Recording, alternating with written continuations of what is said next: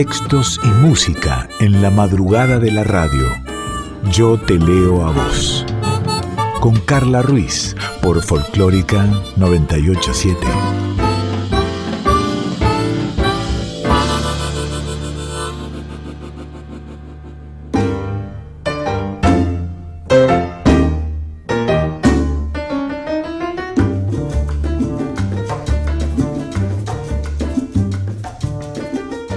Buen día.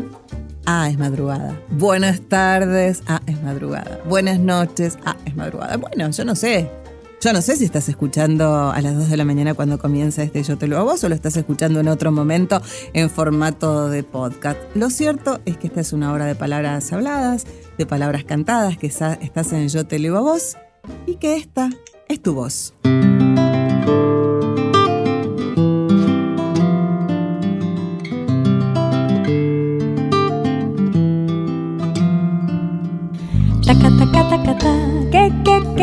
Que que que. Y tanta luz salió de tu boca y la dulzura de tu voz llenó mi voz. Tantas palabras enredadas en el alma se quedaron en mi mente y quieren todas celebrar la perfección de tu cantar. Taca taca taca ta, que que que, taca taca taca ta. Taca taca taca ta, que que que, taca taca taca ta. Y tanto swing salió de tus manos, tanto sabor que se quedó en mi corazón. Será tu Cuba que no quiere que te olvides de tu sangre y de tu ritmo y de los negros y mulatos que se inventaron el sol. Tu voz es una hoguera, una hoguera encendida por el sol. Tu voz hecha de arena, de arena de viento, mar y rum. Tu voz es una vela, una vela encendida por el sol. Tu voz hecha de arena, de arena de viento, mar y. Siempre es lindo recibir regalos. Hacerlos también, obvio. Pero yo recibí. ¿Y qué más lindo que recibir libros? Escucha. Así, mira. Ay, mira. Tres libros. Abrí el paquete, lo rompí y descubrí que son tres libros de ediciones Diotima. El primero es de Ernesto Yo, Coche Negro, Caballos Blancos. Te dije, de ediciones Diotima. Ernesto nació el 12 de octubre de 1925 y recibió muchos reconocimientos, entre otros el Premio Cóndor de Plata a la Trayectoria, el Premio Conex 1987 en la categoría Comunicación y Periodismo, el Conex de Platino 2004 en la categoría Memorias y Testimonios y fue ganador de la beca Guggenheim. También recibió premios en, en el exterior. Fue director general del Teatro General San Martín, fue miembro del Fondo Nacional de las Artes, y algunos de sus textos, del 76 a esta parte, Función de Gala, El baile de los guerreros, El placer desbocado, Ciudad sin noche, Pasiones recobradas, Cuadernos de la sombra y Mi Buenos Aires querido, ya en 2011. Este libro que recibí de narrativa, de ediciones Diotima, de Ernesto Yo, se llama Coche Negro, Caballos Blancos y si te parece, ya mismito, ya mismito, vamos a leer el, capítulo 1, el primer capítulo, en la página 19, que se llama Retrato de un desconocido. Cuando yo era chico, el rostro de aquel hombre aparecía siempre en las tapas de los cuadernos y en las láminas escolares. En el vestíbulo del colegio estaba su busto, de mármol, con larga nariz y abundantes patillas, y en los días de fiesta patria, su retrato, rodeado de banderas, miraba severamente el patio donde nos reuníamos. Más de una vez tuve que dibujarlo en mi carpeta. Tomaba forma entonces mi obsesión, porque me daba cuenta de que aquel rostro no era nunca igual a sí mismo. Yo repetía obstinadamente sobre papel canson los rasgos que imaginaba familiares, pero a mi inexperiencia de dibujante se le unía la agotadora sensación de que esa cara huía siempre de mí, de que era inapresable. Trataba entonces de calcarla, pero por más cuidado que ponía en ello, el prócer resultante difería notablemente del representado en el original. No hallaba defectos notorios y sin embargo, bajo mis propios ojos y guiado por mi propia mano, el lápiz trazaba otra nariz, otros labios, otra mirada. Pensaba yo que al pasar los años llegaría a descubrir las verdaderas facciones de aquel hombre, pero ya en la adolescencia debí rectificar esa noción. Los demás parecían no percibir la incesante transformación de los rasgos ilustres, pero era evidente que en poco menos de 10 años aquellos rasgos habían ido embelleciéndose, estilizándose, en un anhelo ideal de hermosura varonil. El señor que aparecía ahora en los cuadernos y en los libros de historia no era el que conocía en mis primeros años de colegial. Antes era delgado, de nariz aguileña y ojos chicos. Ahora tenía la cara más llena, la nariz recta, los ojos deslumbrantes. Pese a estas palpables transformaciones, nadie se preocupaba gran cosa de investigar cómo había sido en realidad el prócer. La gente aceptaba los avatares, en apariencia infinitos, de un perfil y de una frente, su embellecimiento progresivo. Yo no. Yo quería conocer el rostro verdadero, la cara viva, la expresión auténtica de aquel que era cada vez más un medallón decorativo y menos un hombre. Revisé miniaturas y medallas, óleos y monedas, consulté descripciones. A veces, en un mismo cuño descubría una imprevista variación de la boca, o en el fino sombreado sobre marfil, la posibilidad de otra mirada. Me parecía, con desconfianza, que la cara verdadera se ocultaba entre todas aquellas piezas de museo, que quizá se compusiera de rasgos entresacados de cada una de ellas. Sospechaba haber entrevisto la realidad en una fracción de segundo y que el arrogante perfil de plata se burlaba de mí con gesto desdeñoso. Escarbando documentos y recorriendo lugares donde él había estado, llegué a pensar que todo era una trama precisamente calculada para escamotear una realidad tal vez vulgar. De noche soñaba con el prócer, que cambiaba de facciones hora tras hora, desconcertando aún a sus contemporáneos. No en vano los testimonios de estos jamás coincidían. Era inverosímil que de la mañana a la noche hubiera variado la estatura del héroe, el color de su piel y de su pelo, el volumen de su voz. No obstante, Dos personas que lo habían conocido en distintas horas del mismo día hablaban de él como de dos hombres diferentes. Pensé en una posible sustitución a raíz de una muerte que interesaba mantener oculta o para escapar a un atentado. A la sombra de los árboles bajo los cuales esa extradición que él se sentó, medité en todo esto y en la posibilidad de que la forma que fingían en ese momento las nubes, o la de dos o tres ramas entrelazadas, fuese el rostro que en vano perseguía. Abandoné finalmente mi pesquisa. No tenía intención de enloquecer y en aquella época en que se preparaba a la apoteosis del héroe, la tentación de la locura era grande.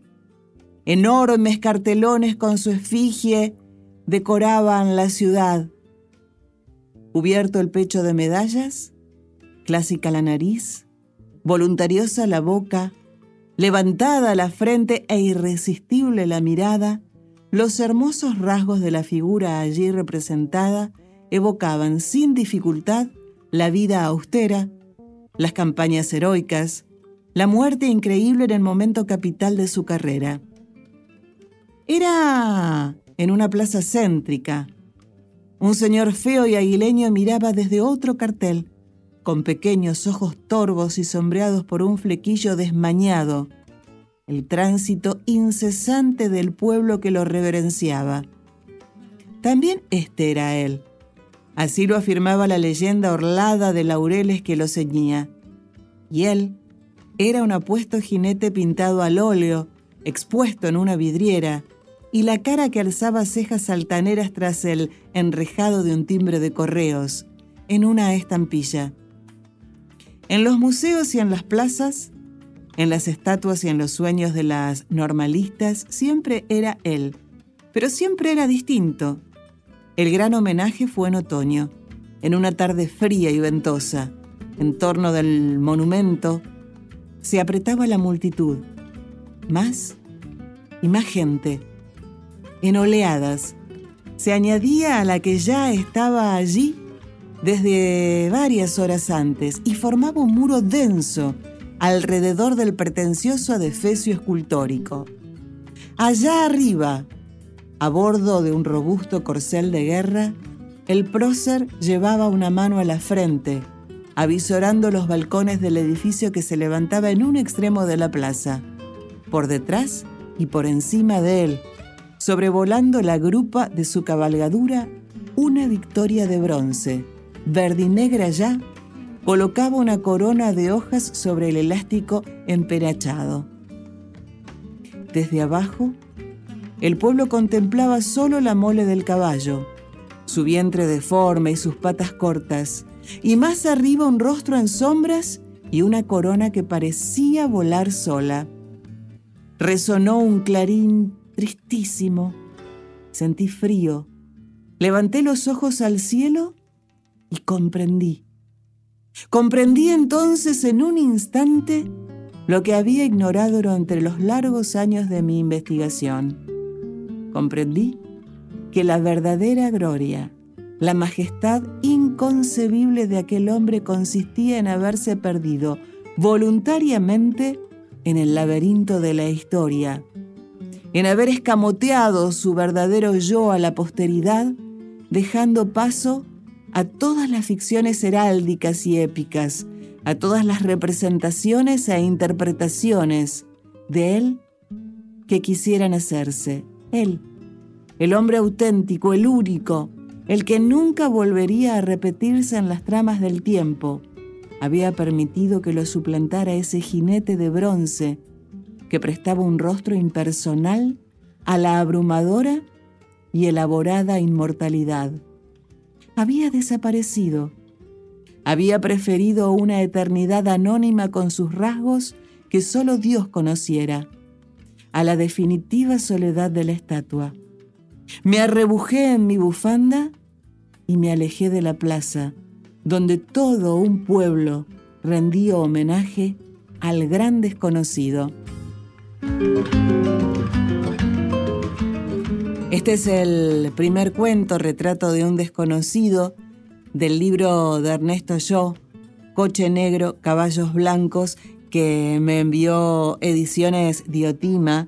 Después de alguito de música, vamos a seguir con otros dos libros más. Ahora llega Roberto Goyeneche, Desconocidos.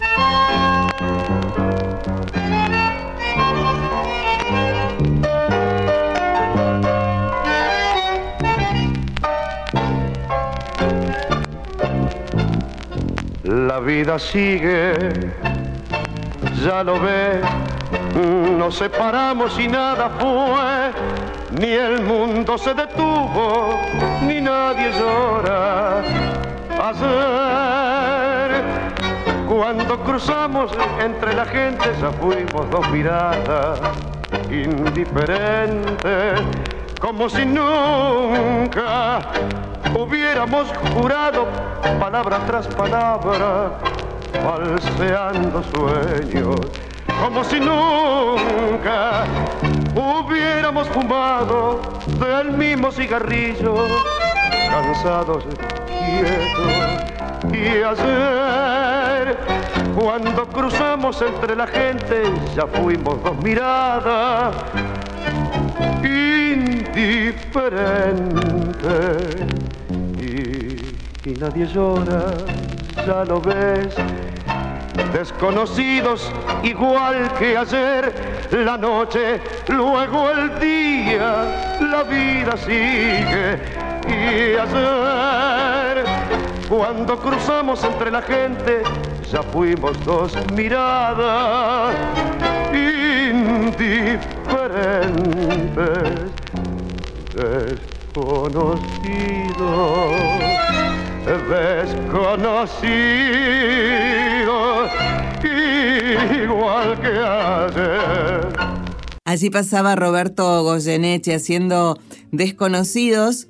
Y otro de los libros de Editorial Diotima que recibí es de Martín Florio, El nombre de todos los árboles. Es una, una novela. Decirte que Martín Miguel Florio nació en Buenos Aires en 1972 estudió realización cinematográfica en el Instituto de Arte Cinematográfico de Avellaneda. Trabajó como realizador, productor y director creativo para compañías de medios de televisión y trabaja como guionista y también como desarrollador de contenidos audiovisuales. Y este libro, El nombre de todos los árboles, es su segunda novela.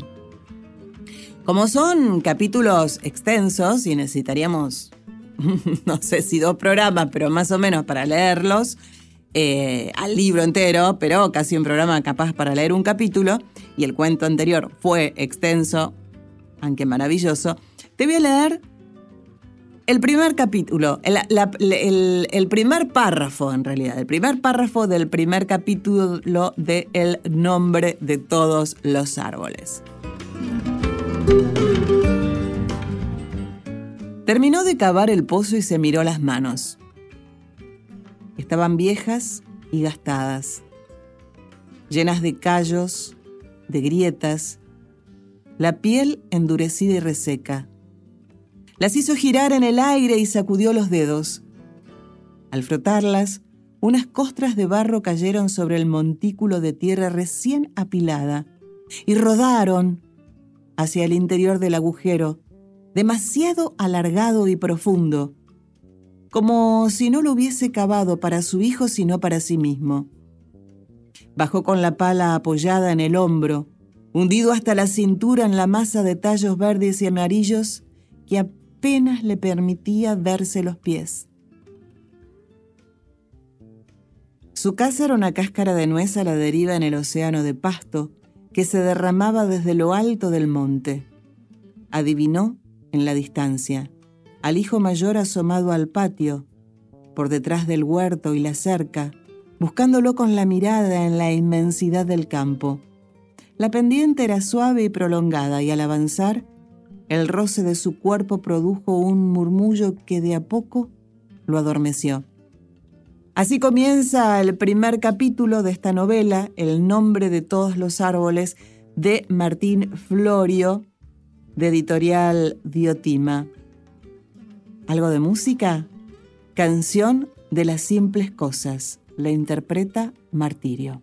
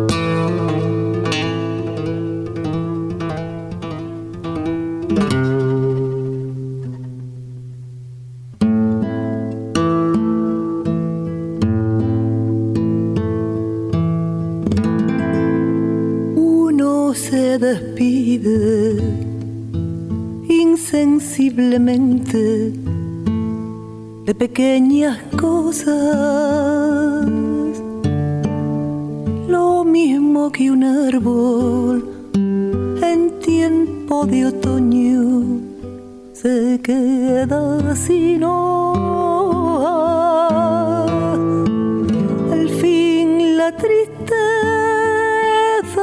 es la muerte lenta de la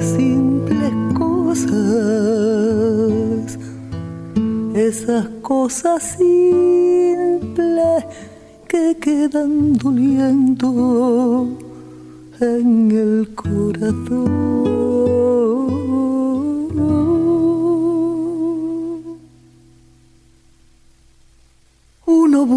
Siempre a los viejos sitios donde amó la vida y entonces comprende cómo están de ausentes las cosas queridas. Por eso muchacho no partas ahora soñando el regreso. Que el amor es simple y a las cosas simples las devora el tiempo.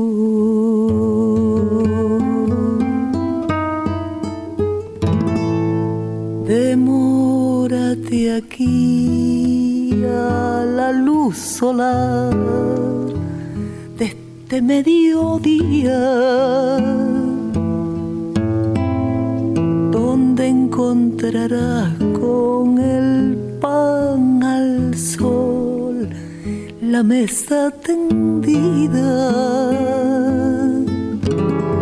Por eso, muchacho, no partas ahora soñando regreso.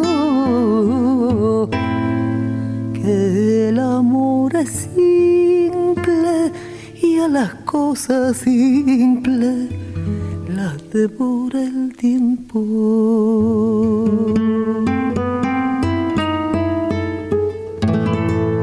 Uno vuelve siempre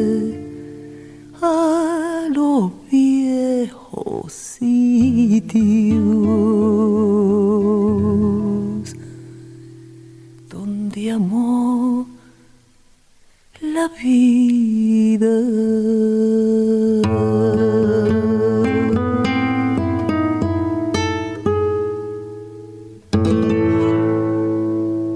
Allí pasaba Martirio con esta bella versión de Canción de las Simples Cosas. Cuando comenzábamos el programa les dije que Editorial Diotima me había enviado tres libros, te conté acerca de dos, y el tercero que recibí es de María Clara Vicaca. Es un libro de poesías, La geometría del agua se llama, y ella vive en Ushuaia, en Tierra del Fuego hace muchos años, pero nació en Buenos Aires, en el partido de San Martín. Siempre quise ser maestra y así fue como llegué a la Patagonia a trabajar como maestra rural en el nivel, nivel primario e inicial. Es lo que cuenta María Clara acerca de, de ella misma. Y, y en la contratapa, María Lanese dice, son poemas que parecen haber sido escritos sobre una superficie transparente donde las palabras se dibujan translúcidas y tocan con sutileza lo que nombran. Vamos a, leer dos poemas de la geometría del agua, la geometría del agua de María Clara Vicaca. Vicaca se escribe B corta I C K A C K A.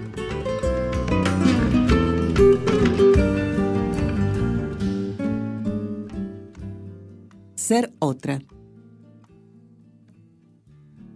Ser la mujer de la foto. Ser ella por un instante. Calzar su cuerpo en este mecanismo imperfecto. Un pecho como el mar de abundancia infinita ofreciendo dones. Siempre dispuesta la mujer de la foto. Ser esa mujer.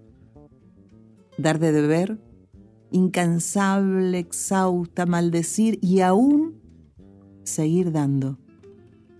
Heredar el lustre, las perlas y seguir dando. Gozosa de que la vida pueda beberse en una copa tallada y pulir y abrillantar y echar la vida a un costado Ya habrá tiempo.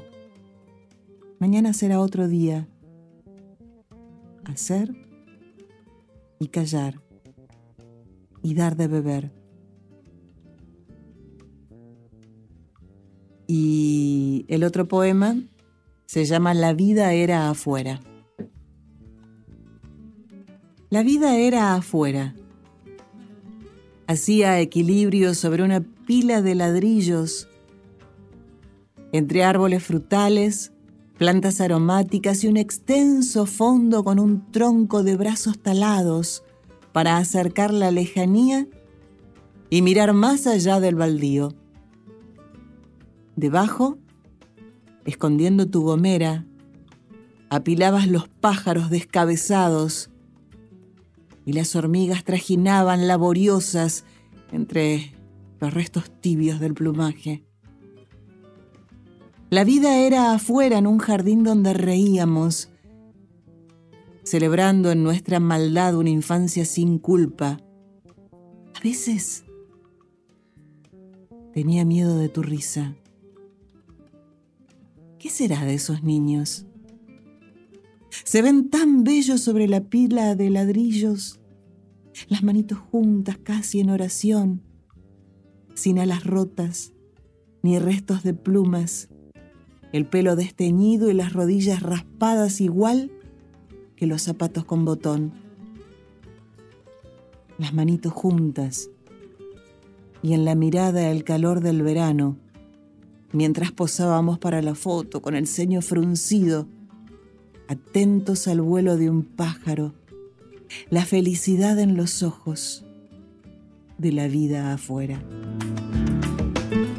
Dos poemas de este libro de poesía, La geometría del agua, ediciones Diotima, María Clara Vicaca.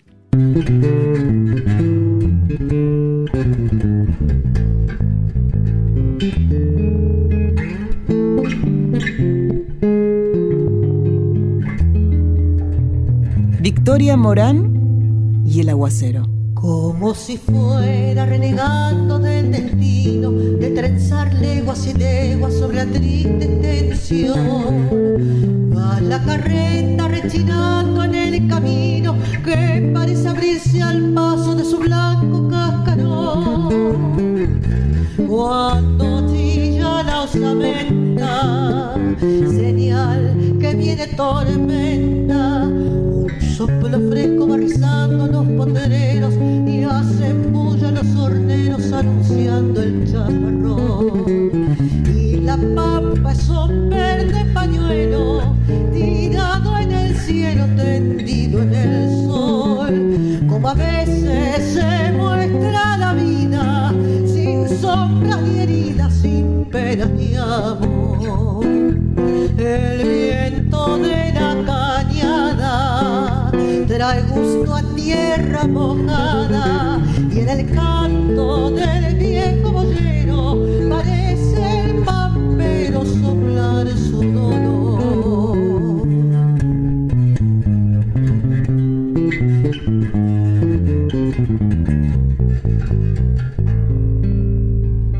Se ha desatado de repente la tormenta y en la lluvia una cortina tendida en la inmensidad los bueyes en la senda polvorienta dan soplido de contento como con ganas de andar. Bien aiga el del tero que saluda al aguacero. Ya no es tan triste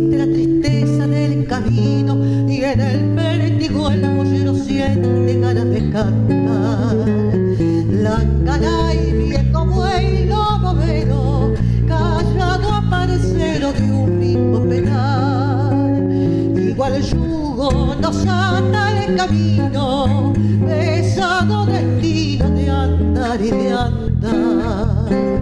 ¿A dónde irás, pero Que no te siga el bollero y la pampa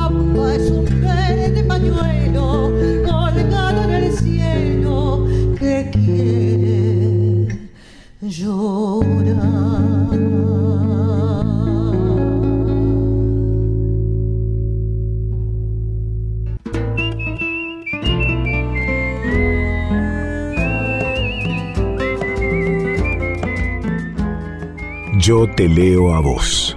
Con Carla Ruiz por Folclórica 987.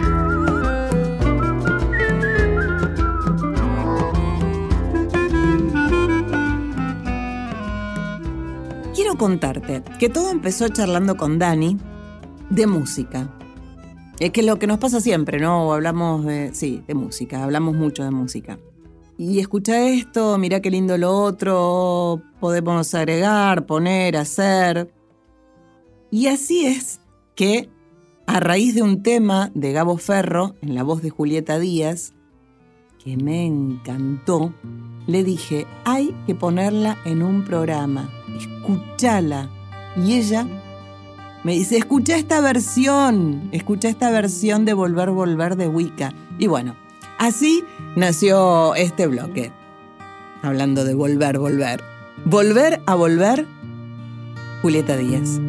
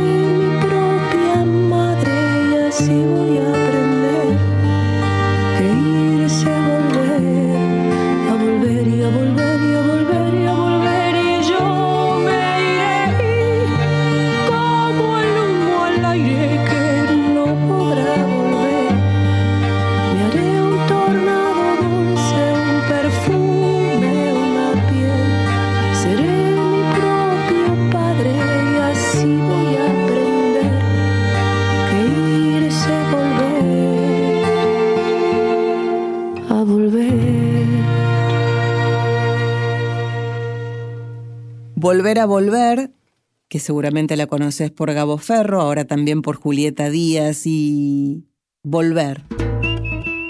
Dar la vuelta a una cosa, girarla de una manera que quede a la vista lo que antes estaba oculto, vuelve la hoja del libro. Volver, poner la cara exterior de una cosa, especialmente de una prenda de ropa en el interior, de modo que el interior o al revés quede a la vista.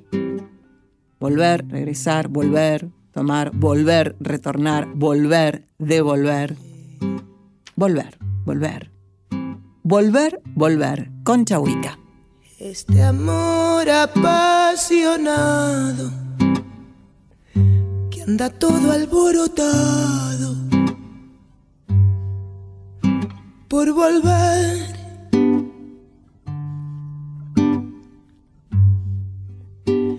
voy camino a la locura. Y aunque todo me tortura, yo sé querer.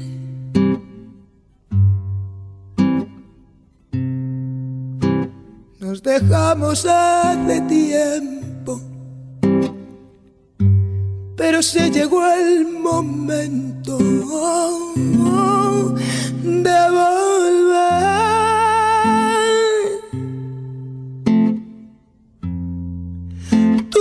Tenías mucha razón. Me hace daño el corazón y me muero por volver.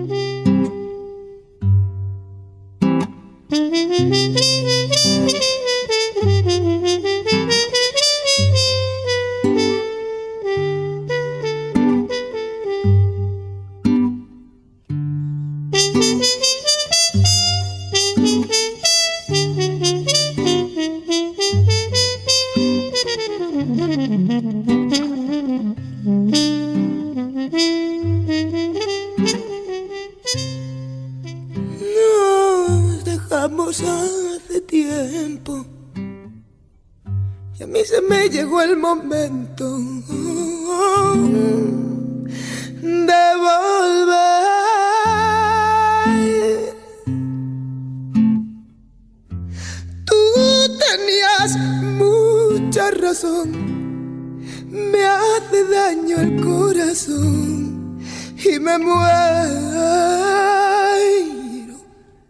por volver.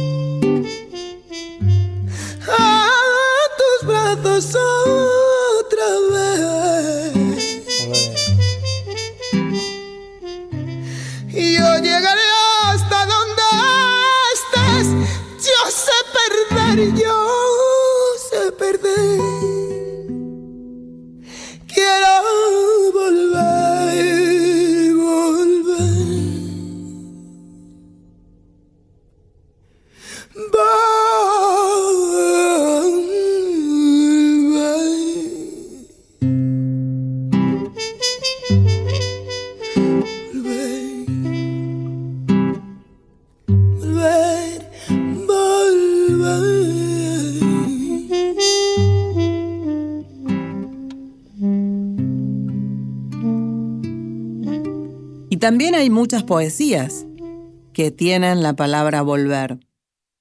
Por ejemplo, Xavier Villaurrutia, mexicano él, escribió Volver. Volver a una patria lejana. Volver a una patria olvidada, oscuramente deformada por el destierro en esta tierra salir del aire que me encierra y anclar otra vez en la nada. La noche es mi madre y mi hermana, la nada es mi patria lejana. La nada llena de silencio, la nada llena de vacío, la nada sin tiempo ni frío, la nada en que no pasa nada. Mar Lucero tiene otra poesía que se llama Volver es un acto de fe. El mar tiene muchas voces. Paulina Yamne cruzó el océano de contrabando en la oscuridad de un baúl que guardaba su respiración, el silencio y su cuerpo de niña. Llevaba lo puesto, un vestido cosido por las manos de su abuela que la despidió en la orilla, Ese no fue su primer viaje, siempre lo supo. Su sangre es el latido que guarda el eco del mar. Alguien le ofrece flores amarillas, las palabras pájaro, un silbido en el viento, las manecillas del reloj de su abuela, una aguja de crochet que reúna sus hebras perdidas con hilos de amapola. Nada alcanza cuando se pierde la fe. Una palabra puede ser la ausencia que respira. Hay más y más y más poesías con Volver. Volver, justamente, un poema del español José Bergamín. Volver no es volver atrás. Lo que yo quiero de España no es su recuerdo lejano. Yo no siento su nostalgia. Lo que yo quiero es sentirla, su tierra bajo mi planta, su luz, arder en mis ojos quemándome la mirada, y su aire que se me entre hasta los huesos del alma. Volver no es volver atrás. Yo no siento la añoranza, que lo que pasó no vuelve, y si vuelve es un fantasma. Lo que yo quiero es volver sin volver atrás de nada. Yo quiero ver y tocar con mis sentidos España, sintiéndola como un sueño de vida, resucitada. Quiero verla muy de cerca, cuerpo a cuerpo, cara a cara, reconocerla tocando la cicatriz de sus llagas. Que yo tengo el alma muerta sin enterrar, desterrada. Quiero volver a su tierra para poder enterrarla y cuando la tierra suya la guarde como sembrada, quiero volver a esperar, que vuelva a ser esperanza. Volver no es volver atrás. Yo no vuelvo atrás de nada. Volveré siempre a San Juan en la voz de Mercedes Sosa.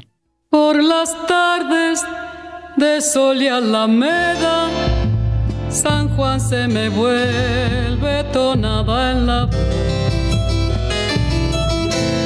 y las diurnas acequias reparten el grillo de mi corazón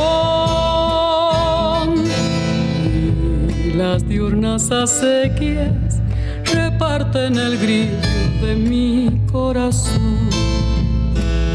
Un poniente de largos sausales me busca la samba para recordar esas viejas leyendas de polvo y silencio que guarda el tonto. Esas viejas leyendas de polvo y silencio que guarda el tonta. Volveré, volveré a tus tardes, San Juan, cuando junte en otoño melescas de soles allá en el parral. Volveré siempre a San Juan.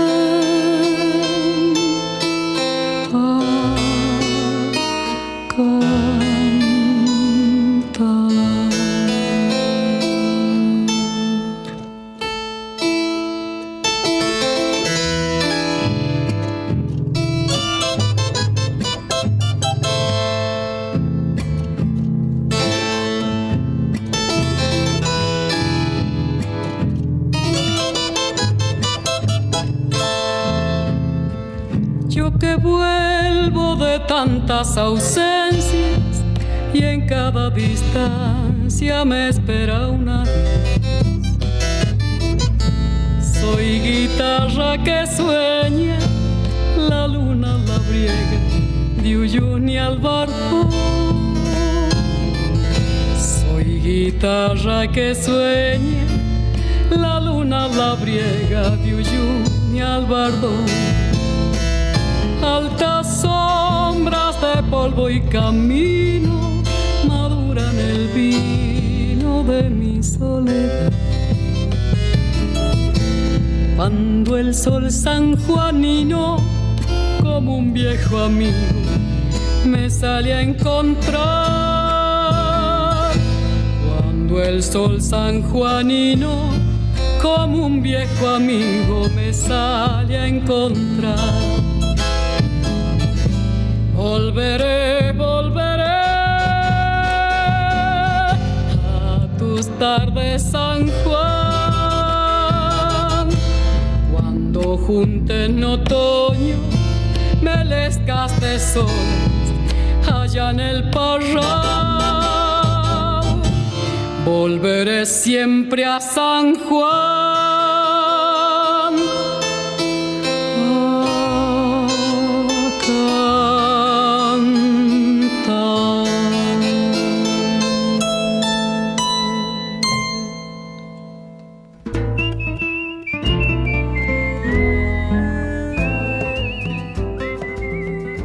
Hay muchos volveres más. Por ejemplo, uno de los grandes poetas barceloneses en castellano, Jaime Gil de Viedma. El poema transcripto se titula Volver y apareció en el poemario Moralidades en el año 1966.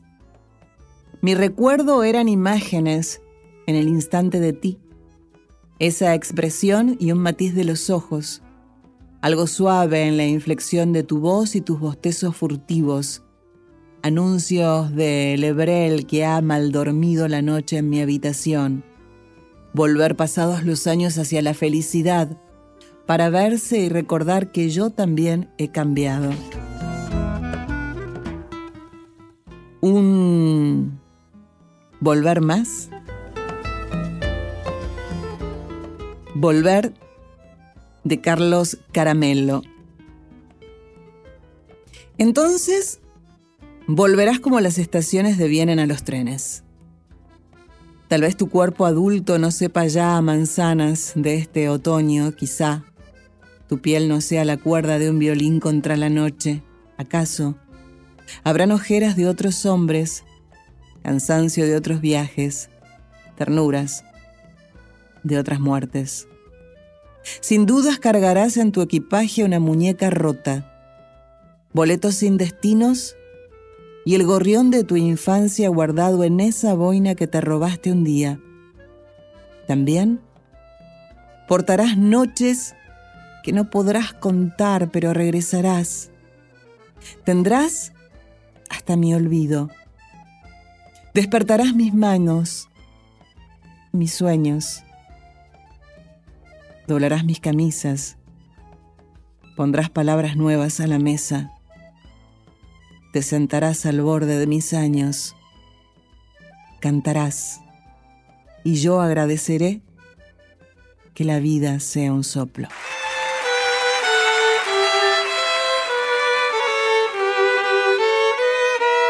Y cerramos estos volveres, volver, volver, volver, con Volveré a Saladina Peteco Carabajal, Rally Barrio Nuevo y el dúo Coplanaco. Volveré a Saladina buscando la chacarera, el cachilo y el soto tocaban a las estrellas.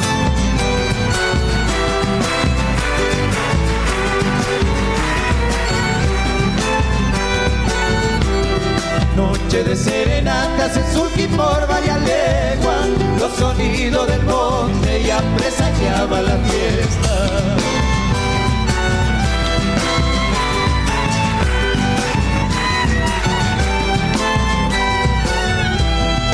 Cuando ni guitarra, bombo, ni cielo y tierra, ya comentan algunos, son brujos los de la orquesta. Volveré a Salavina buscando la chacarera, el cachilo y el soto tocaban a las estrellas.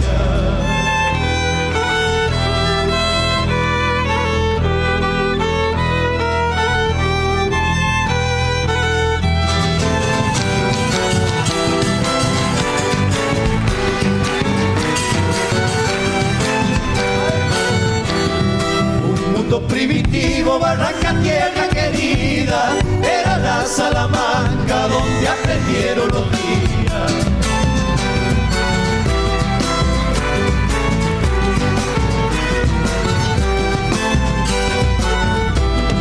Allá aprendieron todo la vida y la chacarera, a sembrar en el aire lo que cantaba la tierra.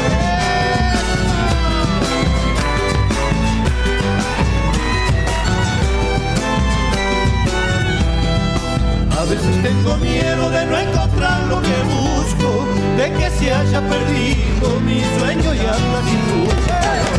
Volverás a la vida buscando la chacarera, el cachilo y el sol tocaban a las estrellas. Yo te leo a vos, con Carla Ruiz, por Folclórica 987. Y vamos llegando hacia el fin de este Yo te leo a vos de hoy, así que por eso llega el porque sí. Dani eligió a Nina Ferrari. Dice, me encanta leer a Nina Ferrari y elegí este poema del libro Suave Vorágine porque sí, porque podría haber elegido muchos otros. Sísifo, de Nina Ferrari. Mi generación se despierta con el llanto de un gato repitiendo el reflujo de la resaca digital. Puede con todo menos con la falta de entusiasmo. Sufre la soledad que necesita. No sabe distinguir si ya dejó de doler o tan solo perfeccionó la máscara. Teme obsesivamente que crecer signifique volverse un cementerio de deseos. Tiene los bolsillos llenos de verdades a medias, se aferra a los slogans como si fueran presas. Tiene el pasaporte vencido en el Tinder inmobiliario Duda si retocar el currículum o dejar una carta sincericida ocho veces por semana. Le reza a Dios para que exista. Ruega que el próximo amor no le ponga en el chat burundanga y se sienta cada día a escribir un verbo que todavía no se puede conjugar. El porque sí de Dani con la poesía de Nina Ferrari y mi porque sí es un tema que me gusta, me gusta ella, me gusta lo que hace y como estuvimos jugando con la palabra volver, Celeste Carballo, me vuelvo cada día más loca. No me aguanto las personas que me apuran para caminar.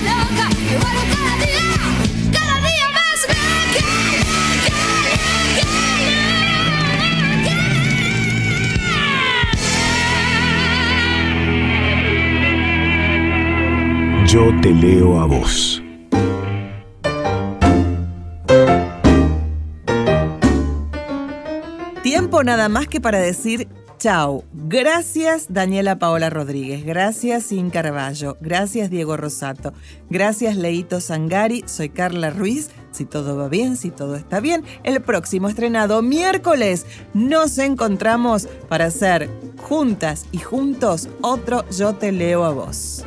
Tenemos una cita.